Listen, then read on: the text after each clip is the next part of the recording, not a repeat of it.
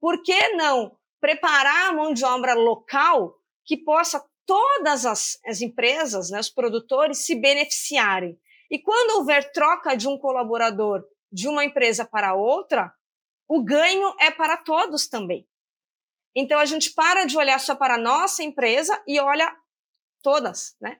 Se 100 empresas, né, 100, 10 empresas se unirem e dividirem os custos para começarem a fazer uma, uma, um programa de educação, né, de é, treinamento técnico para a mão de obra que está no entorno, todos vão sair ganhando, todos.